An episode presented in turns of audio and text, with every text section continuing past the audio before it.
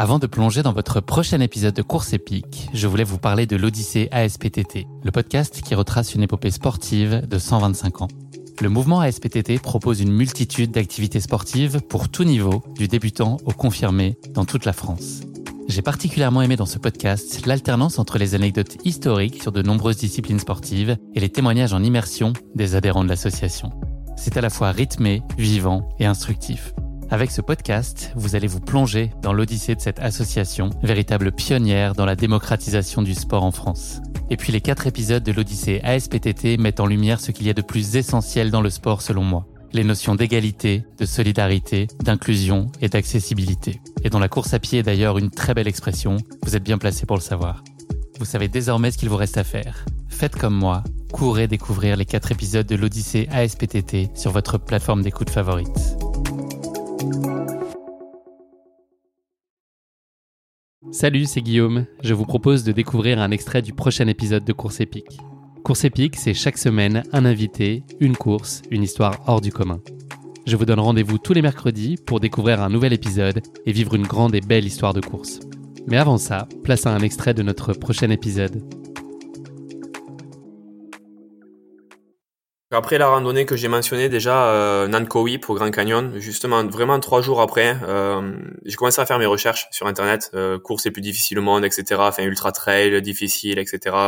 J'ai mis un peu tous les mots clés et sur tous les sites internet, euh, je retrouvais à chaque fois cette Barclay et, et ça m'a rappelé des souvenirs aussi. J'avais vu un reportage en 2012 où il y avait Patrick Montel qui était allé sur les lieux, il avait il avait montré cette course et en 2012, j'ai vu ça et je me suis dit, mais c'est un truc de barge. Enfin, je comprends pas les gens qui font ça. Pourquoi souffrir autant Et ça me parlait pas du tout.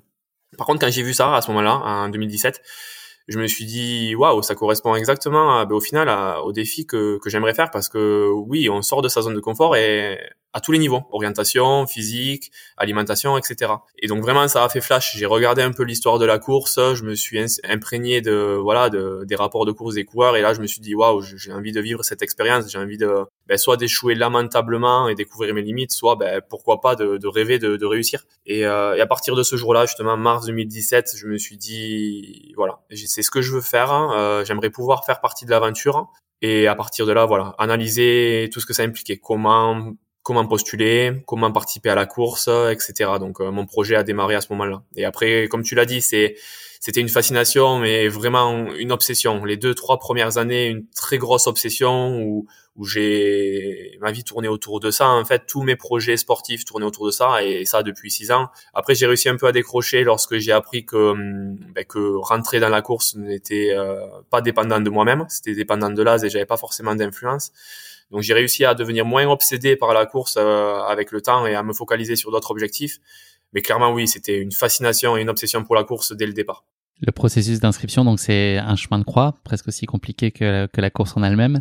Euh, je plaisante évidemment. Euh, tu as été euh, retoqué un certain nombre de fois, en tout cas pas retenu euh, à plusieurs plusieurs reprises. Est-ce que est-ce que tu as été assez philosophe par rapport à ça et assez fataliste en disant que un jour viendrait Est-ce que c'était à chaque fois une pilule pas très facile à avaler Et tu disais que tu repartais pour un an d'attente?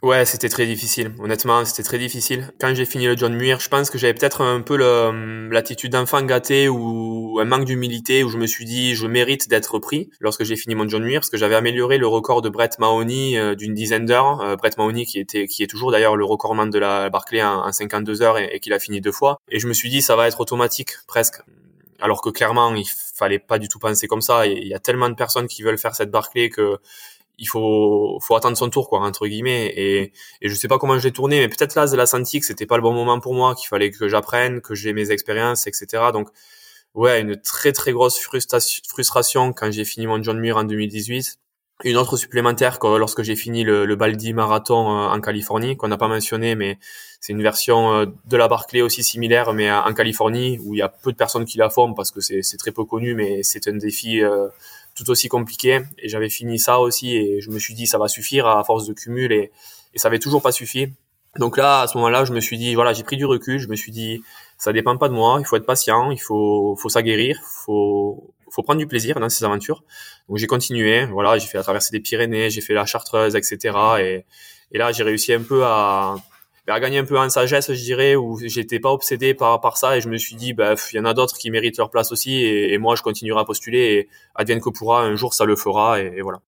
Tu nous l'as dit tout à l'heure, la, course était devenue pour une obsession pour toi. J'avais eu le grand plaisir d'échanger avec euh, Aurélien Delfos qui a écrit euh, mm. un livre Les finisseurs euh, avec Alexis Berg aux éditions Mons sur lequel il, voilà, il, dresse le portrait de ce qui était les finisseurs à l'époque avant que vous soyez des, nouveaux finisseurs. En tout cas, c'est la, photographie à l'instant T.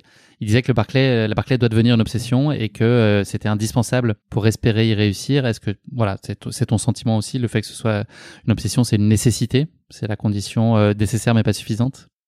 Ouais, c'est ce que j'ai cru pendant longtemps. C'est ce qui a fait que j'ai réussi euh, à finir, je pense. C'était c'est devenu moins une obsession dernièrement euh, en termes de nécessité, je dirais. Par contre, euh, je pense voilà, j'ai fait face à cette course avec un peu plus de sagesse et de sagesse et de raisonnement où où je me suis dit voilà, tu es en train de vivre ton rêve, profite à fond, donne-toi les moyens à fond de de pas avoir de regrets. Euh, mais voilà, plus dans l'aspect euh, profiter que que nécessaire. J'ai vu sur la course certains qui avaient vraiment besoin de ce finish et qui avaient vraiment besoin de finir pour ne pas y retourner. Euh, c'est fini, c'est fait, c'est une page de ma vie qui se tourne. Moi, c'était vraiment pas le cas. Euh, moi, j'ai malgré, j'ai pas envie de rendre le, défi facile. Ce n'est pas du tout facile. Hein, c'est c'est un sacré défi, mais j'ai vécu mon rêve éveillé pendant plusieurs boucles. J'ai vécu mon voilà ce dont je rêvais depuis six ans. Donc je me suis beaucoup amusé malgré tout, malgré ce qu'on pourrait penser, malgré les efforts. Et euh, à la fin, oui, j'ai lutté, euh, mais je voyais le finish arriver. Donc c'était beaucoup beaucoup d'émotions. Et j'espère pouvoir y retourner plus tard. Donc euh, j'en avais besoin, mais pas tant que ça. C'est juste voilà, j'ai vécu mon rêve. Et oui, obsédé. J'étais obsédé longtemps pendant pour pour cette course pendant voilà plusieurs années. Et ça, clairement, je pense aussi que que c'est nécessaire. Est-ce que le fait que ce soit une première fois aussi, ça a pu jouer dans le sens, euh, tu avais évidemment en tête de finir, mais te, te, dire que c'est malgré tout euh, une première expérimentation, une première expérience, et donc euh, voilà, c'était te mettre pas non plus en, en surpression et que tu aurais peut-être l'occasion d'y retourner maintenant que tu avais eu la chance d'y venir une première fois? Ouais, tout à fait, tout à fait. Ça, ça, ça a joué. L'autre chose qui a joué beaucoup, je trouve, c'est que je faisais pas partie des favoris. Je voyais au camp les discussions et euh, sur les réseaux, tout ça, que tout le monde parlait de est-ce qu'il va y avoir des finishers ou est-ce qu'il n'y en aura pas? Et s'il y a des finishers, euh, qui ça sera? Ça sera ben, soit John, soit Karel, soit voilà ceux qui sont euh, qui ont déjà de l'expérience, des vétérans. Christophe Nonorg aussi, qui est une machine et qui, qui s'est donné les moyens mais euh, mais moi je faisais pas partie de, de ces gens-là. Euh, enfin je ressentais pas du tout je me sentais vraiment pas à ma place pendant un petit moment. Et c'est ce que je disais à ma compagne Lucie je l'avais appelé la veille de la course. J'ai dit waouh c'est intimidant c'est compliqué. Je c'est pas la course contre les autres coureurs c'est pas du tout ça. Mais le fait de savoir que ces coureurs là en fait euh, ben, tout comme Guillaume tout le monde se donne l'objectif 5 boucles et que les stats les statistiques à la fin elles vont dire ben, les trois quarts ils vont échouer. Et moi dire que j'ai le même objectif mais que je fais pas partie du cercle c'est très compliqué. Je me dis est-ce que c'est réaliste, est-ce que je vais y arriver? Donc ça c'est très intimidant et euh, donc voilà dans ce sens-là c'était pas facile. Ouais.